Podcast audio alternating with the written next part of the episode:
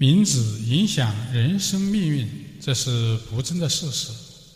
合适你的好名字呢，能助你一臂之力，助你一帆风顺；不合适你的名字呢，则往往会影响、阻滞你前进的脚步。就拿张欣这个名字来说吧，心字呢，上半部分为力，下半部分为实，说明呢命主能力不错，独立能力呢较强，能够独立自主、自立自强，能够呢合力集群，事业一枝独秀，大有作为。这个心字呢，下面一竖在姓名学上叫做。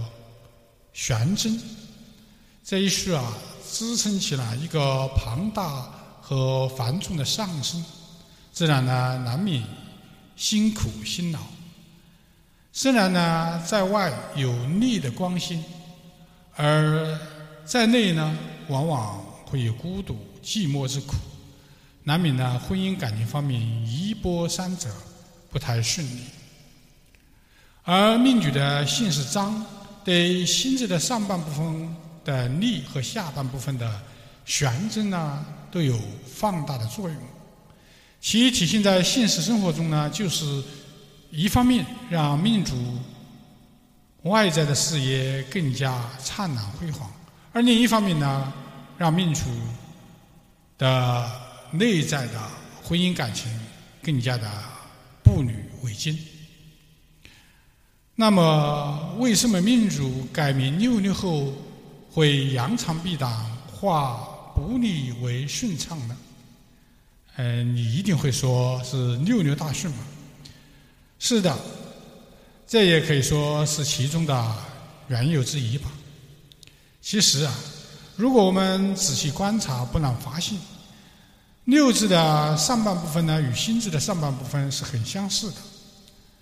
故命主呢，继续有外在的光心，而不同的之处在于，心字呢下面是玄字，而六字的下面呢，则是四平八稳的八字。这个八字呢，说明命主的心态放开了，感情呢也就平稳了，内心也就变得轻松自如了。当然，两个六字重叠呢，这就有好上加好、顺上加顺之下。最后呢，我在这里要温馨提示一下老铁们两点：一，从名字中虽然可以推算出命主的一些情况，但呢比较抽象，也不全面，并且呢不是所有的人的名字都可以。采用上述方式进行推算的。二，名字只是影响人生命运，起合适自己的名字呢，务必结合自己的出生年月而死，也就是生辰八字。比如啊，张鑫的鑫，如果他的八字中正好喜辛金，那么辛这个名字呢，正好补充了他八字命局中的不足。那他虽然名字中有辛，而现实生活中呢，也就不会有那么的艰辛和辛苦了。